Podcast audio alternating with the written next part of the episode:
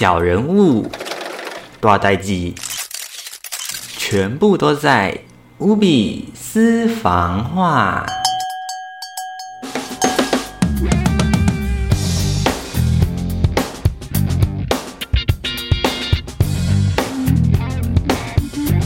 各位听众朋友们，大家好，欢迎来到这个礼拜的 Podcast，这里是无比 Radio。那这个礼拜呢，相信大家应该对于这个学术界的震撼，应该啊颇有感觉，对不对？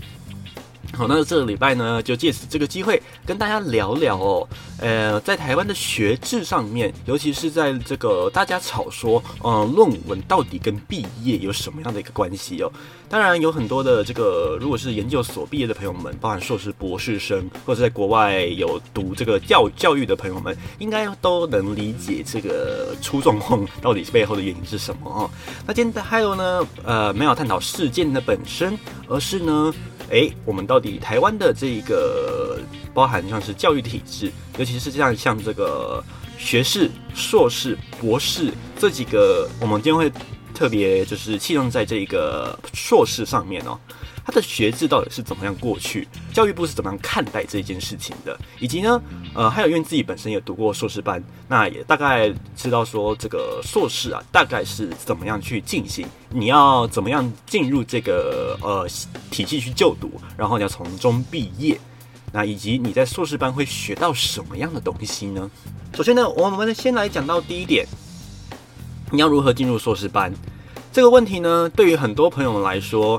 虽然乍看简单，但是，呃，要做到也不容易。这个万丈高楼平地起，你的读书含量都是要从小开始累积哦。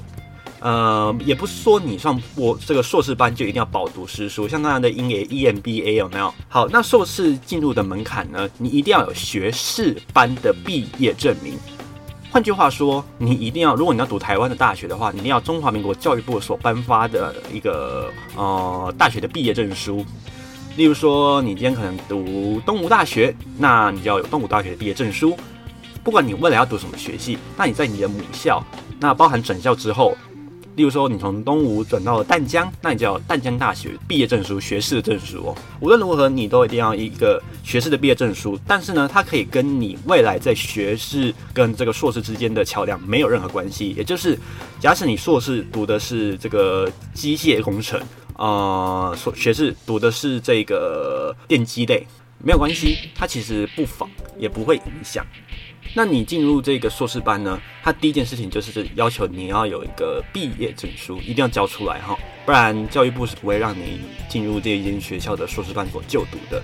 那台湾有开这个硕士系所的学校非常非常多，那种类也相当的多元。除了我们刚才讲到的 EMBA 这种牙类似像牙种的硕士班之外呢，主流的硕士班。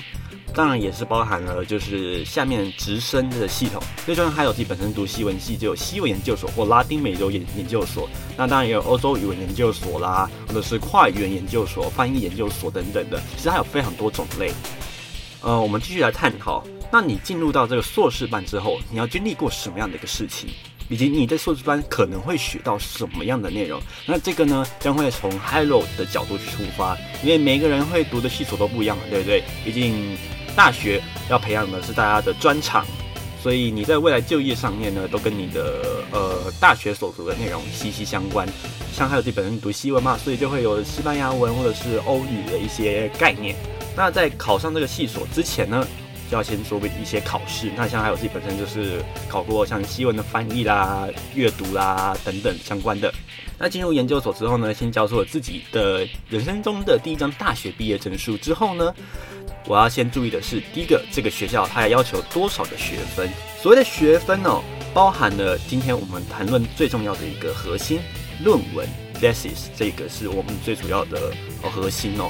Master 也就是我们的硕士，它本身啊也分比较稍微 option 比较多一点，它的选项比较多一点哦。它可以分成两个部分，第一个部分是必修必修呢，在一般的学校来说比较呃简单，而且科目呢比起你大学的必修少了很多，因为你应该认识的都必须在你的学士班要认识过的，他就不会要求你在硕士班要额外去认识特别的什么东西，你可以自己选择你想要的去读。所以呢，主修的这个必修里面呢，基本上就只会有你的论文，还有一个就是如何培养你去写论文。那有的叫做分析，有的人叫做这个呃研究方法论，那它名字非常多元，反正就是你要如何学习你自己去写论文的一个方式。综合下来呢，这个就是你的必修了。那在这个论文呢，当然你要先搁置嘛，因为你要先把你剩下的学分完成，剩下的学分通常都是十到二十，有的到三十不等哦。这样的学分呢，会落在在选修上面。那选修呢，每个学校开立以及每个学期的开成都会不一样。因为硕士班的开成方式呢，它是呃少量的，而且是特别精选过的。所以呢，进入硕士班的学生，通常能力呃也是在这个呃科技当中，算是数一数二、所需一指的人。所以呢，你的同学通常都是要么是学霸，要么就是呃读书特别认真的那一种。那分享一下，还有之前在上硕士班的经历哦。那大家都课堂上呢，基本上都不会是需要准备额外的什么作业啦，或者是呃，你可能要去课堂上点名啦什么的，没有。到课堂上呢，我们都是读过自己该读的书，然后去课堂上分享我们看到的东西以及我们所想的。那老师会从我们今天所想的东西呢，去引导出一套理论。让我们去再做额外的思考，引导你去如何促成这个论文的成立。OK，所以所以做很多的这个 option 就是这个选修啊，它还是帮助你完成论文的呃一个辅助科目。那少数的一些科目可能是额外的养成，例如说像他有读到翻译啦，或者是文学啦等等的，就是额外培养你一些比较进阶一点点的知识。那这个不打紧，就是看各位的一个想法。诶，决定要不要去修这样的一个科目。那如果在还有自己本身看到的话呢，就是诶，除了这个呃额外的核心的选修之外呢，你可以去呃跨系的去看其他的这个共同选修。但是呢，这共同选修没有大学来的这么的开放。例如说，你可能在选的时候，你只能选同一个院所。例如说，还有读的是外语学院，我就只能读外语的。我不能去读，例如说像是美术学院、设计学院等等相关，这就不行了。一定要跟自己本身有相关哦。所以呢，我可能只能去读，例如说像是英国文学的研究啦，或者是说可能欧洲的这个经济体的变化啦之类的。反正就是要跟这个欧洲或者是欧洲的外语有关系。好，讲回来，戏的本身。好，我们今天要开始把所有的这个基础的呃选修修完之后呢，当然要进入到我们主修。那主修呢，撇开这个研究方法论，也就是教导你如何开始写论文这件事情，那就只有论文本身。论文本身呢，其实是相当复杂，虽然它的学分量呃仅仅每个学校不设定不一样，有的是两学分，有的是四学分，它是我们毕业的一个关键。谈到这个论文啊，它有点像是这呃，申请法马过三关的概念。大家都知道，法律是这个三审定验嘛，你在法院判审都是三审定验。那你的论文也一模一样，也要走三关。第一关，你要找到你的指导老师。OK，在每个学校指导老师的分配方式都不同。像还有遇到的就是呢，指导老师非常抢手。因为有些老师他不会愿意去写成这个论文，那这个主题呢，可能要跟他有相关，或者是他知道、他理解，或者是他本身就是读这一块。例如说，我今天想要学这个呃欧洲原始相关的论文，那我就要找到有读过语言学历史相关的老师来去指导我。那这个老师呢，必须具备的特点，当然就是第一个，他要有相关专业的知识。第二个，他必须是博士以上毕业的，OK，他一定要博士哦，他不可以是博士以下。不过额外提一个题外话哈，在教硕士班的老师，基本上，呃，虽然有些老师他可能没有取得这个博士论文，但是他还是会教。那他会用什么方式呢？就是共同指导，因为他可能有这些方面的专长，但是他没有特别去把他学业特别的深究完成。所以他就会用共同授课的方式来去教授这些学生应该具备的知识。反倒回来，我们看一下这个，嗯，就是论文的本身指导老师，他一定我们刚才讲到了，不仅是要这个博士毕业，然后要科目相关，再来呢，他必须要有完整的公开记录，也就是你要在这个呃，不管是我们的硕博硕博士的论文系统，或者是公开的世界上的这个呃 thesis 的一个系统，你都要一定要看得到它的资料。然后呢，它的这个论文一定要是公开透明的，你要完整的查得到它论文本来的主题是什么。那回到学生身上，你找到了这个老师，好不容易抢到手了，那老师也同意你今天想要写的主题了。那接下来就是定进了第二关，你要开始模拟你的大纲。例如说，像还有今天读西文系，我可以写说拉丁语对于这个呃西文的影响，以及它怎么变成今天的西班牙文之类的。那我要找到这样的老师之外，接下来就要模拟大纲了。大纲我就可以先思构说，哦，例如说可能以前拉丁文长什么样子，现在长什么样子之类的。那这个比较涉及是专业的部分，还有就不跟大家去呃细讲。最主要就是你要模拟出一个非常稳定的架构。当然这时候你还不一定需要去引述。OK，引述这件事情是非常恐怖的事情，待会还有跟大家解释一下引述到底有多恐怖。那你完成了这个大纲要领之后呢？你要跟你的论文老师、指导老师讨论好，说哦，这个是我可以接接受的事情。那论文老师也愿意知道，就会开始要递交给，像还有是要交递交给这个系所，然后去做追加认同。然后第二审呢，就是把你的大纲交给学院所。统一收集之后呢，由那个学期或那个学年度来发行所谓的这个这个发表大会。那发表的不是论文本身，是论文的大纲而已。所以呢，底下会诶列席的老师都是呃可以指导论文的老师。那他们就会问说：哦，你写这个论文的目标是什么？Objective 是什么？然后呢？你为何而写？那你希望你从这个论文里面得到什么样的东西？以及呢，这个论文的目标可以带被为你带来什么样的一个帮助？好，这个就是你可能会在第二关遇到的问题。那这时候呢，比较有点像是单方面的问答了，可能会需要比较多一点点的时间去准备这一些问题。好，这一关如果过了呢，也就表示你的论文可以开始写下去了。那当你这个论文开始写下去的时候呢，就是第三点。你要在六十页的论文要完整生出来。OK，我们的法定呢，呃，中华民国的这个教育部规定呢，是要六十页，然后以十二行距的方式，以十二字的大小行距，然后标准的格式，呃，格式的话呢是有制定的。那你要以这个格式情况下写出六十页完整的论文。好，这个论文呢，包含了你的呃封面啦，还有大纲啦，以及指导老师的授文，也就是他怎么推荐你去写这篇文章，还有你的指导老师怎么愿意让你这个去研究这样的一个主题，以及你自己本身研究的目的是为何。好，当然最重要的就是本文了。本文呢，会除了会讲说你自己发现到了什么之外，最重要的就是要我们去如何发现的。那你讲到这个如何发现，你一定会看东西嘛，对不对？那例如说，像你今天看新闻，然后我讲我看到了一篇啊，我今天看到一篇那个新闻，他讲说怎样怎样怎样怎样，这时候他会问到一个问题：你哪里看到的？OK，你哪里看到的很重要哦，一个字不漏的都要完完整整的贴在你的论文上面，然后呢标记出处。那我今天在提出这个证据的时候，我就要引述别人的资料。这个引述呢，你必须要必须要是第一点，你是独立发现的，或者是你的论文老师陪跟着你一起发现的。第二个，你不可以跟他人重复一模一样的引述方式。例如说，哦，我今天发现拉丁文跟葡萄牙文。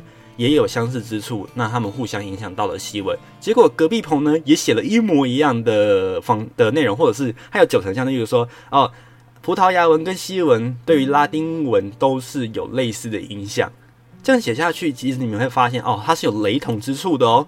那你在引述的时候，你就要转写了。那这个转写的方式呢，要依据每个人的实力，还有指导老师的判断来想，诶，这个我应该要怎么样写比较好。免得到时候可能会被视作是一样的，或者是抄袭的，嗯，实际内容。那在接下来呢，这个引述的标题你必须要表明在下面，表明非常重要，也就是你的资料来源。论文非常讲究这件事情哦。那你只要有一个完整的引用方式呢，基本上论文的王道你已经抓到一半了。那你剩下呢，就是从他的话去引述出你的主张以及你的想法，那你要去合理化它。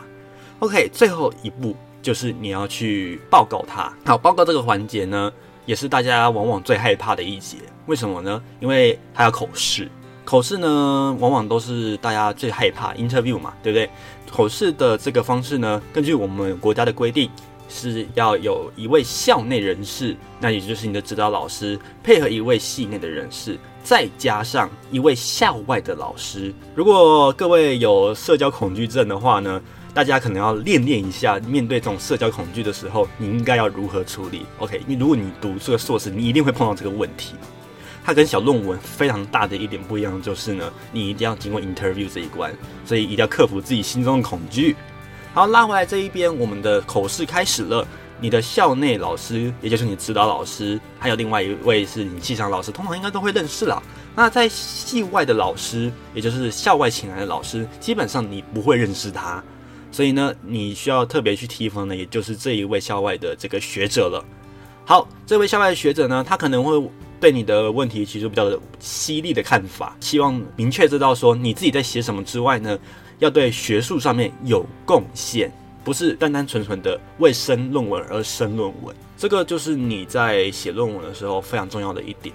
好，那他可能还有问到的问题就是，你为何要这样引述？你引述这些人的原因是什么？